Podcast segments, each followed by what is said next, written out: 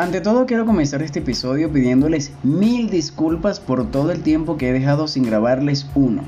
Es que con tantas cosas que hay que hacer en la vida ya casi que no hay tiempo para nada.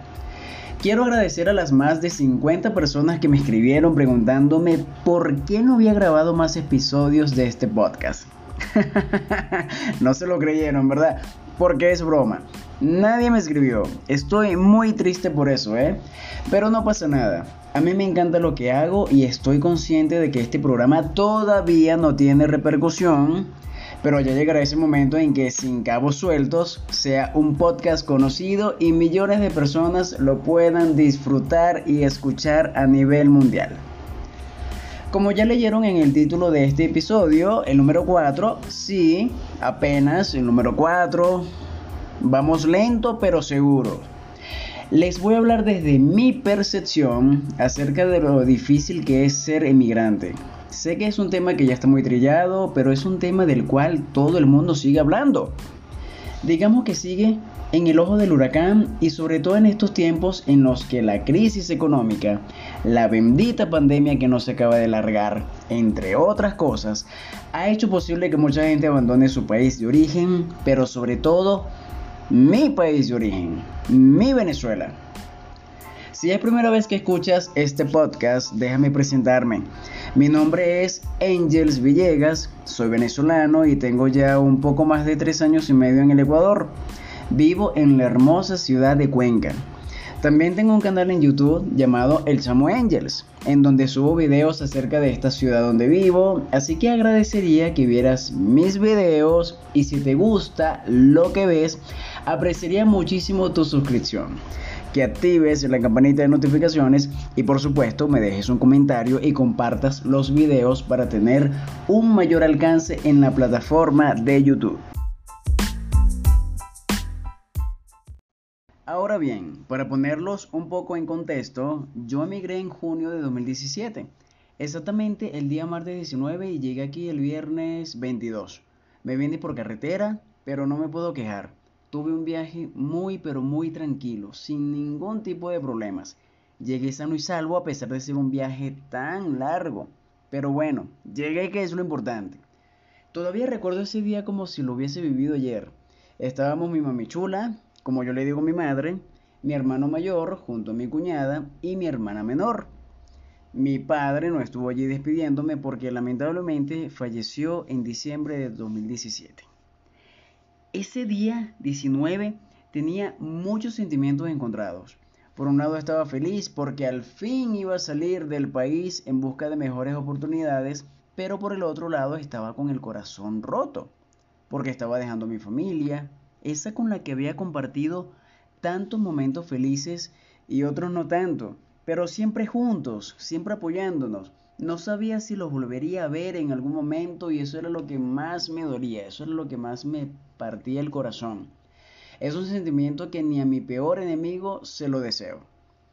Pero antes de todo este drama familiar, es muy importante confesarles o comentarles también que mi viaje a Ecuador no fue mi primer intento de salida de mi país, fue el tercero. Sí, señores y señoras, el tercero. El primer intento fue en el 2015, un viaje que planifiqué desde el año anterior, el 2014. Yo aproximadamente desde el año 2012 empecé con la idea de irme de Venezuela en algún momento porque yo quería conocer otras culturas, otra gente, nuevos lugares, etcétera, etcétera. Con el tiempo saqué mi pasaporte y todo el rollo. Empecé a tener contactos con amigos que ya vivían en el extranjero y empecé a ahondar en cómo era la vida fuera de lo que yo conocía, fuera de mi zona de confort. Y hubo un momento en el que me dije, si voy a salir de mi país, voy a hacerlo a lo grande. Por eso el país que elegí para emigrar fue España. Sí, yo quería vivir en Europa, porque yo quería evolucionar, quería crecer como persona, así que España era el país perfecto para vivir y establecerme allá.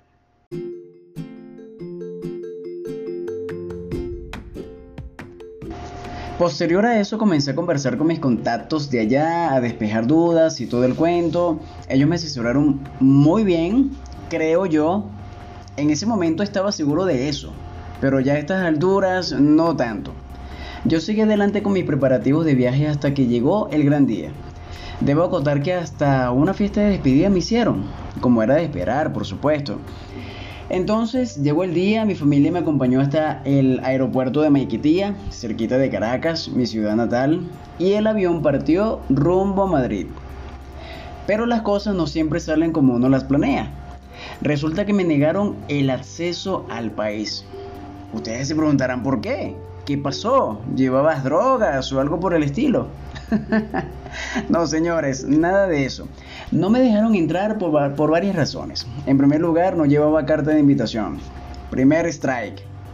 Yo sabía de esto, pero mi amiga me dijo que no era necesario, que no me iban a hacer problema con eso y yo le creí.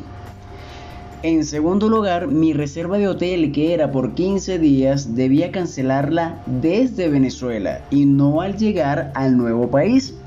Segundo strike. Esto sí no lo sabía porque mi amiga de España, que es venezolana por cierto, me había dicho que solo tenía que presentar una reserva de hotel y que no debía pagarlo sino hasta llegar a Madrid. Y que si yo no quería, no me quedaba en el hotel y ya, no pasaba nada. Y por último, mi boleto de avión era por mucho tiempo, por poco más de 30 días. Como diría Maluma, mala mía. Debí de haber comprado un pasaje por menos tiempo, por una semana o 15 días a lo mucho. Porque en España, si no llevas una carta de invitación que comprometa a la otra persona que se va a hacer cargo de ti mientras dure tu estadía allá, tienes que hacerlo por tus propios medios. Y yo apenas llevaba dos mil dólares en mi tarjeta de crédito. Dinero que no me alcanzaba para mantenerme los más de 30 días que según yo iba a estar en Madrid. Necesitaba como mínimo 2.500 dólares. Obviamente todo terminó en que a los dos días me regresaran a Venezuela. Imagínense mi estado de ánimo en ese momento. Estaba hecho pedazos, estaba devastado. Me daba mucha vergüenza verle la cara a la gente que me había despedido dos días antes. Me daba vergüenza verle la cara a mis ex compañeros de trabajo, en fin, a todo el mundo. Es como regresar, como decimos en mi país, con las tablas en la cabeza. Mi segundo intento por salir de Venezuela porque no me di por vencido, claro, después de un buen tiempo, por supuesto. Tenía que recuperarme emocionalmente y volver a idear un nuevo plan de fuga, así como, como escuchamos en, en las películas. Por medio de unos amigos conocí por Facebook a un chico que podía ayudarme con hospedaje, a guiarme por la ciudad, etcétera, etcétera. En esta oportunidad el destino era República Dominicana. No era que me llamara mucho la atención, pero me dije, bueno, es lo que hay por ahora. Luego de varias conversaciones con el chamo en cuestión por Facebook, él me ayudó a encontrar una habitación para alquilar, una cama y algunas cosas que yo iba a necesitar allá. Mi madre, o mi mami chula, como yo le digo por cariño desde hace años, me regaló el boleto de avión. Ya después, cuando llegó la fecha de viaje, tuve que volver a hacer maletas, como es lo normal. Vinieron a mí esos sentimientos de vacío, de nervios, en fin, de todo porque sabía que iba a volver a alejar de, mi familia. Pero justo un día antes de que abordara el avión, recuerdo que mi mamichula me estaba llevando al terminal de Valencia, al famoso Bitlow Center, porque allí tenía que viajar hasta Caracas para poder bajar a La Guaira, que es donde queda el aeropuerto internacional de Maiquetía. Cuando íbamos en el carro, le escribí a mi contacto de República Dominicana para confirmar todo lo que habíamos conversado previamente y resulta que me dio a entender que él ya había hecho lo que tenía que hacer por mí. O sea, que yo iba a llegar a defenderme como pudiera y que ni siquiera me iba a poder buscar al aeropuerto. Y de paso, yo no podía ir a su casa porque su mamá le tenía prohibidas las visitas. No sé qué cosa habrá hecho para que le impusieran semejante castigo, pero así fue, o por lo menos eso fue lo que él me dijo. Entonces le di a mi mami, que en esas circunstancias yo no iba a viajar porque yo no soy indio para estar lanzando flechas. Me daba pánico llegar a un país sin tener absolutamente a nadie que me guíe, al menos las primeras semanas hasta estabilizarme un poco, como es lo normal. Mi madre estuvo completamente de acuerdo conmigo, dimos la media vuelta y para atrás otra vez. Recuerdo que ese día cayó un diluvio en la ciudad de Valencia. Caímos en un hueco, un señor se tuvo que parar y ayudarnos a levantar el carro. Llegamos empapados al apartamento de mi mami. Fue toda una locura ese día. Pero no me arrepiento de haber tomado esa decisión porque sabrá Dios cómo me hubiese ido en República Dominicana si me hubiese ido para allá. Luego me dije, Angels, segundo intento fallido. Lo que pasa es lo mejor. Ya llegará esa oportunidad que tanto estás esperando, quédate tranquilo y sé paciente. Y esa oportunidad llegó finalmente en el 2017. Ya les hablé al principio de este programa acerca de cómo fue mi viaje para Ecuador, o por lo menos en resumen. Ecuador, donde vivo actualmente, y también debo confesar que gracias a dos muy buenos amigos que tengo, yo pude llegar hasta aquí. Uno de ellos es venezolano y actualmente está viviendo en la Argentina y el otro es de Paraguay. Gracias a ellos yo pude tener los recursos económicos para emprender el viaje y así poder salir de una vez por todas de Venezuela. Así que les estaré agradecido eternamente a ese par de locos que se desprendieron de ese dinerito para que yo pudiera hacer mi sueño realidad. Así que Adrián, Ramón, si llegan a escuchar este podcast en algún momento de sus vidas, los quiero mucho y gracias. Mil gracias por ese gesto tan bonito que tuvieron para conmigo. Y algo interesante de esto es que ninguno de los tres nos conocemos en persona. Hemos hablado muchísimas veces por las redes sociales, por videollamadas, pero nunca se ha dado la oportunidad de que nos veamos la carita. Yo espero que ese momento llegue pronto y así poderles dar un fuertísimo abrazo y compartir un rato agradable con ustedes chicos. Ya mi tercer intento fue el que salió bien, pero quería que supieran que hubo dos anteriores a este que salieron mal. Pero como dice el dicho, a la tercera va la vencida. No me arrepiento de haberme venido por acá, aunque siempre quise Argentina porque es lo más parecido a Europa, donde me gustaría vivir. Yo me decía, Ecuador va a ser un trampolín. Seis meses trabajando por allá, reúno un dinerito y sigo mi camino. Ya de eso han pasado tres años y medio. Y aún sigo aquí. No me ha ido mal, he conocido gente maravillosa que hoy día puedo decir que son mis amigos en las buenas y en las malas, de esos que llaman amigos verdaderos. Fácil no ha sido, obviamente, he tenido que enfrentarme a algunos obstáculos, como todos sabemos, porque cuando uno decide irse a vivir a otro país, decide cambiar de cultura, de manera de pensar, de hablar, de convivir, y paren ustedes de contar.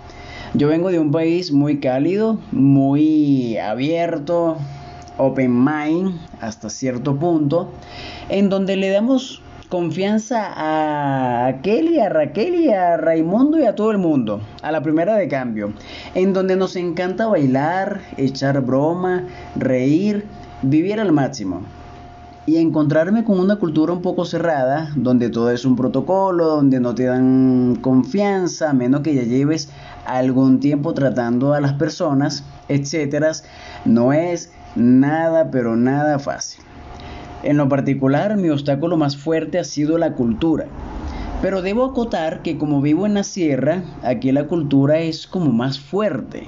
El choque de personalidad es como más agresivo porque aquí te tratan de usted, todo es señor o señora, ceñito, me permite, será que puedo, si no es mucha molestia, que obvio no es que esté mal, pero yo vengo de un país en donde por lo general la mayoría de las personas somos salías, somos extrovertidas, al menos yo soy así, y no saben cuántas metidas de pata tuve al principio. Y recuerdo que mi mejor amigo me decía, mi hijo, aquí no puedes estudiar a las personas, porque es mal visto. Mi hijo, no puedes llamar a las personas por su nombre, porque no te han dado la confianza suficiente todavía para hacerlo. Y eso a mí me molestaba muchísimo porque en mi país, en Venezuela, desde el momento en que a uno le presentan a una persona, ya se le tutea, ya se le pide el número de teléfono, ya se le echa broma. Pero aquí no es así. Entonces me tomó mucho tiempo adaptarme a este cambio tan drástico de tratar a las personas. Pero antes de seguir mencionándoles otros obstáculos a los que me tuve que enfrentar, tengo que hablarles de un tema a lo que estoy seguro que la mayoría de ustedes no están ajenos, y es el tema de las emociones. Esa sensación tan desagradable de estar lejos de tu familia, de tus amigos, de esa gente que te vio crecer, es tan fuerte que uno llega a un punto, porque me pasó en lo particular, en el que uno se pone a pensar, ¿habrá sido buena idea el haberme mudado de país? ¿El haber dejado a mi gente? ¿De verdad todo este sacrificio que estoy haciendo valdrá la pena? Son preguntas cuyas respuestas no las obtienes de inmediato porque solo el tiempo te las dará en su debido momento. El tiempo es sabio, como digo yo, y nos hace sabio a nosotros también, porque empezamos a vivir experiencias, empezamos a adquirir responsabilidades, a conocer gente nueva y todo eso nos va nutriendo, hace que evolucionemos como personas y que maduremos también. Pero ese sentimiento de tristeza va a estar allí, acompañándote siempre. Y no queda de otra, sino aprender a vivir con eso. Porque eso fue lo que decidimos todos los que emigramos de nuestros países uno ya no sabe si va a volver a ver a la familia, si vas a regresar a tu país o si tu familia va a venir a verte. Entonces uno vive como que en una constante incertidumbre todo el tiempo. Hay casos de casos. Yo he conocido venezolanos que han tenido la oportunidad de volver a Venezuela de visita. Otros a quedarse porque no les fue como esperaban en el extranjero. Pero en mi caso, aunque no he tenido la oportunidad todavía de volver a mi país, tuve el privilegio de volver a ver a los míos aquí en el Ecuador. Sí, en febrero del año pasado mis tres mujeres nos vinieron a visitar. Y digo nos porque afortunadamente tengo parte de mi sangre viviendo aquí en Cuenca, como lo son mi hermano mayor y mi cuñada. No todos tienen ese privilegio. Así que bueno, mi mami chula, mi hermana menor y mi sobrinita, que para ese entonces no conocía, emprendieron el largo viaje desde Venezuela hasta acá. Yo pensé que eso no sería posible porque ya tenía tres años sin verlas y las posibilidades económicas no estaban dadas, ya sea para que ellas vinieran o nosotros ir a visitarlas. Pero Dios es grande, mis chamos. Siempre lo he dicho. Y las circunstancias se dieron y fue así como nos pudimos reencontrar. Pudimos conocer a Victoria, a Vicky, mi sobrina, que para ese entonces tenía casi ocho meses de nacida. Yo estaba feliz. Esa niña es una hermosura, es tan dulce. De verdad que me apegué tanto a ella como ustedes no tienen idea. Y por supuesto, a mi mami y hermana también. Teníamos tantas cosas de qué hablar, tantos momentos por compartir, cosas que recordar y bueno, fue un sueño hecho realidad. Ya después llegó la pandemia y el resto es historia. Teníamos muchos planes para ellas, para nosotros como familia, pero el COVID no nos dejó llevarlos a cabo. Caramba. Por eso y por muchas cosas más, lo odio. Pero lo más importante de todo es que pudimos compartir muy lindos momentos con ellas, como ver películas juntos, jugar dominó, ludo, salir de compras, pelear, porque eso también viene incluido en el paquete. Eso también forma parte de, del convivir con tu familia, ¿no? Con tu gente. En fin, muchas cosas que nos hicieron sentir que estábamos en casa nuevamente. Entonces cuando llegó el momento o para cuando llegó ese terrible momento de que regresaran a Venezuela porque nunca tuvieron la intención de quedarse a vivir aquí, yo sentí como que si me hubiesen arrancado una parte de mi corazón otra vez. Cuando las fuimos a despedir al aeropuerto, en Guayaquil, yo sentía que iba a morir, porque compartimos tantas cosas durante 10 meses y que de pronto se fueran, no fue nada fácil de asimilar. De hecho, los días posteriores a su retorno a Venezuela, yo me tuve que desconectar de todas las redes sociales, no quería salir de mi apartamento, todo lo que hacía era llorar, pensar en ellas, cada vez que veía algo, una prenda de vestir, un juguetito de mi sobrina o escuchar una de las tantas canciones infantiles que le poníamos, mm, me ponían peor. Era un choque de emociones que eran más fuertes que yo y que me debilitaban cada vez más. Yo debo reconocer que soy poco sentimentalista, no me gusta llorar en público. Creo que siempre he sido así. Yo prefiero deshogarme en la soledad de, de mi habitación, y no sé si será bueno o será malo, una virtud o un defecto, pero así soy. Por ahora. Entonces, ese ha sido otro obstáculo a lo que los emigrantes tenemos que enfrentarnos día tras día. Por otra parte, está el tema de la xenofobia, un monstruo que con el paso del tiempo ha cobrado muchísima fuerza en unos países, más que otros, claro está. En mi caso debo decir que hasta el momento no, no ha logrado alcanzarme este monstruo. No he sufrido discriminación directa, aunque sí indirecta. Y les comento brevemente, me pasó en dos oportunidades. Y en ambos casos fue buscando empleo. Yo estaba caminando por las calles del centro de la ciudad, que es por donde vivo, y en dos locales de comida veo que están solicitando a un mesero. Yo entro, hablo con la encargada y le digo, mire, vengo por la oferta de trabajo. Y en ambas oportunidades me dijeron, no, ya contratamos a la persona que va a trabajar con nosotros. Y yo le dije, ah, ok, muchas gracias de todas maneras.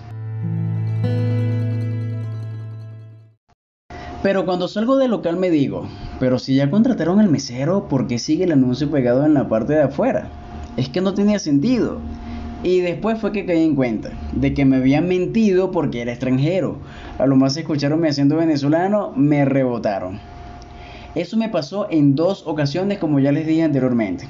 De resto no he sentido xenofobia por ningún lado pero sí he sabido que a otros paisanos no les ha ido también en, en, ese campo. Y me da mucha pena por ellos, porque sé que la gran mayoría son gente trabajadora que vinieron a este país a echarle pichón para sacar a su gente que quedó en Venezuela adelante, así como yo lo hago también. Y es triste, señores, pensar en todo esto.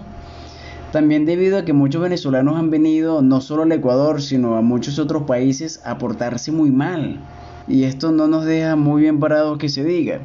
Y es en este tipo de casos en donde se cumple el dicho que por uno pagan todos, yo incluido. Y estoy muy consciente de esto, aunque en defensa de todos los venezolanos que nos portamos bien y trabajamos duro para salir adelante, debo decir que los buenos somos más. De seguro tú también has escuchado muchísimas veces esa expresión. Pero ahora cambiando de tema. Otro obstáculo a lo que nos enfrentamos los que miramos son las nuevas palabras cuyo significado no sabemos y debemos aprender día tras día. Y esto es muy chistoso porque uno pasa cada pena, mis chamos, que son para morirse de la risa. Les cuento mi primera anécdota de cuando llegué al Ecuador, a Cuenca. Al segundo día de haber llegado a Cuenca, salí a comprar frutas ya que en Venezuela era un lujo que ya no nos podíamos dar muy seguido. Yo salí y entré en la primera bodega que me encontré, que aquí llaman tienda, por cierto, y le pregunto a la señora, ¿qué precio tiene el kilo de cambur?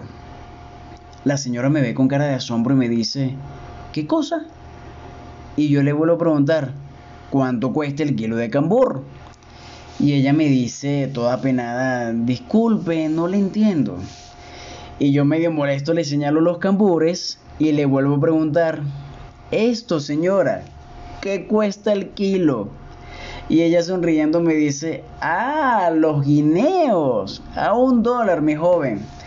Yo me eché a reír y me dije, es que aquí a los cambures se les llama guineos. El apenado era yo, definitivamente.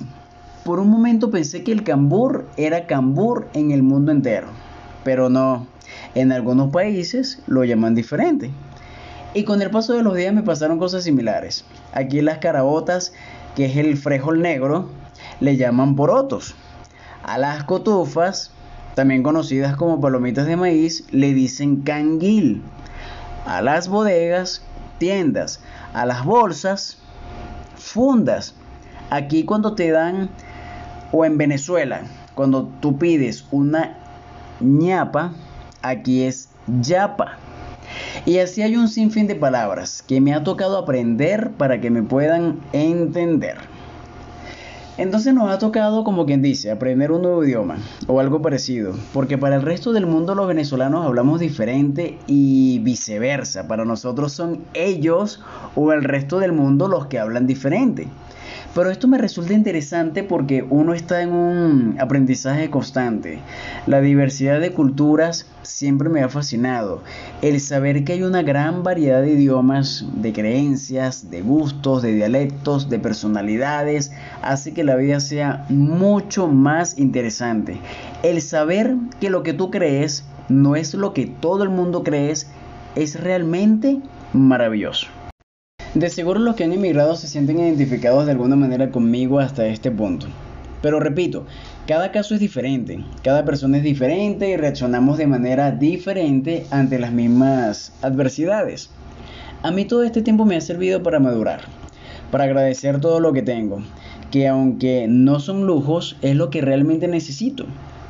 Aunque debo confesar que aún así soy muy quejumbroso. Debo mejorar en eso. Y muy impaciente también, lo admito. Y yo en lo particular pienso que esto se debe a que uno tenía altas expectativas cuando salimos de nuestros países de origen. Por ejemplo, yo pensaba que aquí iba a tener un trabajo estable, con relativamente buen sueldo, que iba a comprar todas mis cosas, mi televisor, un buen celular, mi cama, buena ropa, zapatos, que iba a ayudar a mi familia en todo lo que ellos necesitaran, etc. Y cuando no se cumplieron esas expectativas, tal cual como yo las pensaba o como tú las pensabas, las planeabas, es un golpe bajo, es un golpe a tu ego. Y aunque tengo todas estas cosas que ya les mencioné, no me falta nada, debo reconocer que ha sido porque ha habido gente que me ha ayudado muchísimo, con dinero, con trabajo, con buenos consejos, porque de lo contrario yo no sé lo que sería de mí en estos momentos. Y todo esto hace que valore a estas personas con todo mi ser, porque me he rodeado de las personas correctas y estoy agradecido por eso. Otro tema que también ha representado un fuerte obstáculo es la parte laboral. Aquí ha entrado mucha gente profesional, doctores, profesores, ingenieros, abogados, gente muy preparada en su área y lamentablemente están trabajando en todo menos en lo que estudiaron. Y esto ha llegado a causar frustración emocional. Lo digo por experiencia. Yo en Venezuela nunca llegué a trabajar de mesero y aquí ha sido en lo único en lo que he trabajado hasta el sol de hoy. Mi mejor amigo es ingeniero eléctrico y al igual que yo está trabajando en un restaurante. Pero a pesar de eso damos las gracias porque estamos produciendo, estamos trabajando y siéndole útiles a la sociedad. Hay mucha gente que no está trabajando en nada porque no encuentra nada. Aparte que esta pandemia llegó para fregarnos la vida y así estamos a nivel mundial yendo de mal en peor, pero manteniendo buen ánimo y esperanza de que en algún momento todo esto tiene que cambiar para bien. Entonces son muchas las cosas con las que tenemos que lidiar a diario, son muchas las presiones que, que tenemos que enfrentar, queramos o no.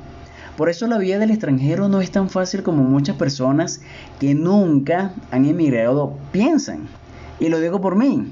Yo recuerdo que hace años cuando veía a mis amigos emigrar y montaban esas fotos espectaculares por las redes de viajes, de comida, ropa bonita, era porque les estaba yendo de maravilla, porque estaban ganando mucho dinero, porque tenían el trabajo soñado, pero no era así. Claro, eran otros tiempos, pero aún así tenían que trabajar muy duro, sacrificar muchas cosas.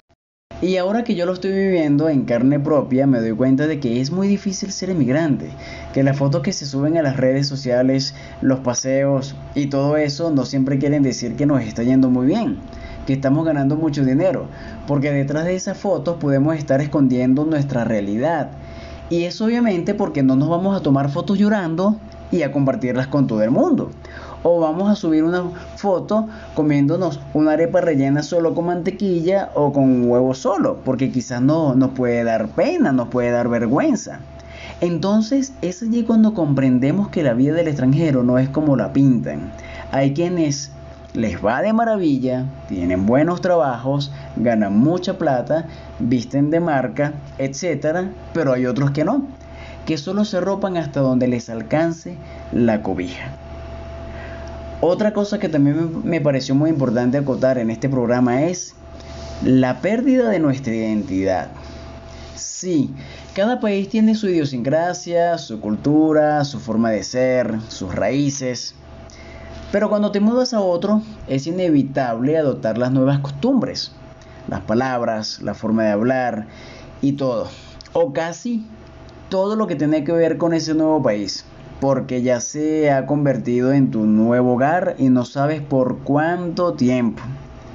Yo a veces me he sentido un poco mal porque he sentido, valga la redundancia, que mi identidad como venezolano la he perdido un poco, o en algunos momentos porque llamo las cosas por las que llamé durante muchos años con otro nombre y yo digo, wow, cómo cambia todo. Ya uno habla un poco diferente, piensa diferente y hasta llegas a vestir diferente, pero todo forma parte del proceso de cambio. Todo forma parte de que tienes que adaptarte a tu nuevo estilo de vida y a lidiar con el que te vean diferente en la calle, porque el raro eres tú, ya sea por tus rasgos físicos, tu manera de hablar y cosas así. A mí me pasó muchísimas veces. Salía a la calle y me sentía como un extraterrestre, como un bicho raro. Sentía que no encajaba, que no era mi mundo hasta que tuve que cambiar. Tuve que memorizar palabras para entrar en confianza con las personas, para que me vieran un poco parecido a ellas, sin perder mi identidad, sin perder mis raíces y así logré equilibrar ambas culturas hasta cierto punto, aunque en algunos campos todavía como que me cuesta un poco. Pero allí voy, poco a poco. A pesar de todos los cambios, de lo bueno, de lo malo, de lo positivo, de lo negativo, le estoy muy agradecido al pueblo ecuatoriano por abrirnos las puertas a los miles de venezolanos que hemos emigrado de nuestra amada Venezuela buscando una mejor calidad de vida. Así que hablo por mí, hablo por todos ellos, así que Ecuador, mil, mil, mil gracias. En conclusión, son muchas las piedras que tenemos que patear en el camino, son muchos los obstáculos que tenemos que vencer, pero aquí vamos, con paso firme. Sabemos que estos tiempos difíciles no van a durar para toda la vida y eso es lo que nos mantiene en pie ante las adversidades.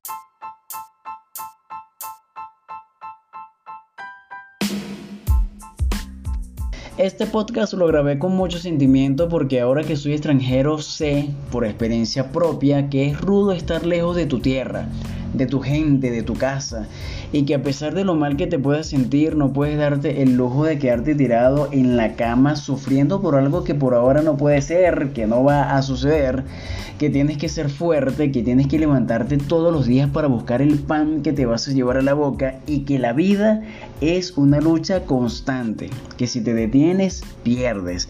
Así de sencillo. Espero que este programa, el número 4, sí, 4, te haya gustado. Y de ser así, te invito a que lo compartas con quienes crean que deban escucharlo y con quienes tú creas que ahorita necesiten escuchar palabras de ánimo. También te invito a que me sigas por mis diferentes redes sociales. Estoy bajo el nombre de El Chamo Angels en todas ellas o El Chamo Angels como me quieras llamar para que mediante ellas, mis redes sociales, te mantengas al tanto de mis próximos movimientos. Mil gracias por tu tiempo, de verdad te lo digo con el corazón en la mano, mil gracias. No sabes cuánto aprecio que te hayas tomado unos cuantos minutos de tu tiempo, de tu valioso tiempo para escucharme. Espero que no haya sido en vano, espero que te haya sido de provecho y que te lleves cosas positivas de este podcast. Tu podcast. Será hasta una próxima oportunidad.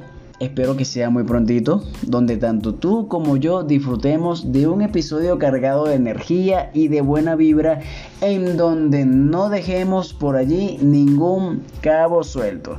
Se les quiere mucho, mis chamos. Cuídense. Bye bye.